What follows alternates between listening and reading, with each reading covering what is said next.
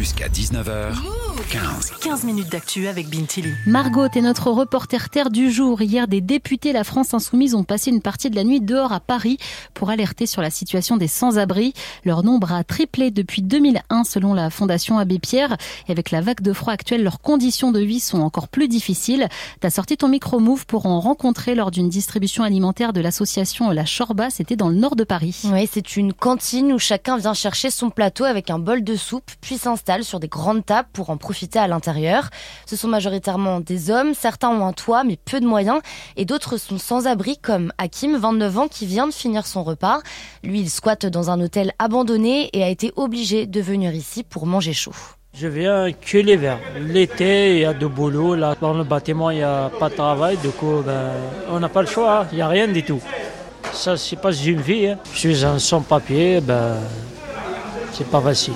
Un peu plus loin, Marwan, 25 ans, est un habitué qui dîne ici pour chercher un peu de chaleur. Moi, je viens ici les premiers temps. Je, je reste ici même si mon plat est terminé, mais je reste, je profite de, de, l'endroit. Oui, parce qu'après ce repas, ce jeune Mauritanien va retrouver la rue où il est souvent obligé de dormir.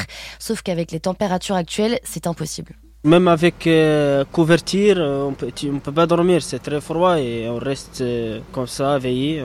Et Margot, il ne trouve pas d'endroit où dormir. Ah, il appelle tous les jours le 115, hein, le numéro pour avoir un hébergement d'urgence, mais ça ne donne rien. Alors il dort euh, dans des parkings ou des squats, mais en ce moment il fait beaucoup trop froid pour ça, donc il a une autre technique. Je monte dans les, les bus de nuit, j'ai allé à l'urgence Pitié-Salpatier, Urgence Saint-Louis, les, les, hôpitaux, les urgences. Je vais dire que j'ai mal aux dents tout simplement pour euh, avoir une chaise. Et cette chaise, c'est une chaise d'hôpital sur laquelle il essaye de gagner quelques heures de sommeil au chaud.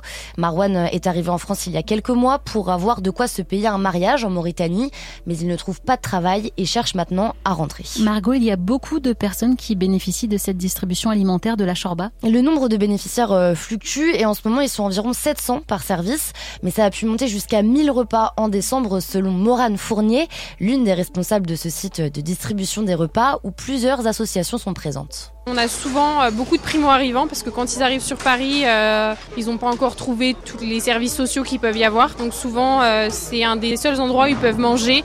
C'est aussi un premier point pour eux pour glaner des informations. Donc c'est important pour nous de s'associer à d'autres associations pour justement qu'ils puissent répondre à cette demande qu'on peut avoir sur des questions sur les droits, où ils peuvent avoir accès à, des points d'eau, à des douches.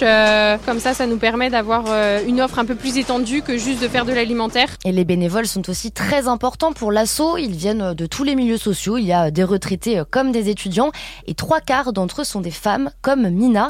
Cette comédienne de 25 ans a aidé soir pour la première fois, touchée par le nombre de SDF qu'elle croise dans la rue. Je me sens toujours impuissante. C'est vrai quand on est jeune, on n'a pas forcément les moyens de donner aussi beaucoup dans la rue mais je me suis dit que j'avais du temps, que j'avais des mains, donc euh, voilà que je pouvais le mettre à profit quoi pour aider euh, un maximum. On voit que ça fait du bien aussi euh, pour les pour les gens d'avoir un contact. C'est pas juste distribuer des repas, leur parler un peu. Ça fait du bien. Je me sens utile quoi, un peu plus. Elle compte bien revenir dès la semaine prochaine. Et si vous vous souhaitez faire du bénévolat, vous pouvez aller sur le site de la Chorba. L'association vous propose des missions en fonction de vos disponibilités. Et puis vous pouvez y aller de temps en temps ou très régulièrement. Et il y a aussi le site qui recense tous les besoins en bénévolat près de chez vous. Merci beaucoup Margot pour ce reportage.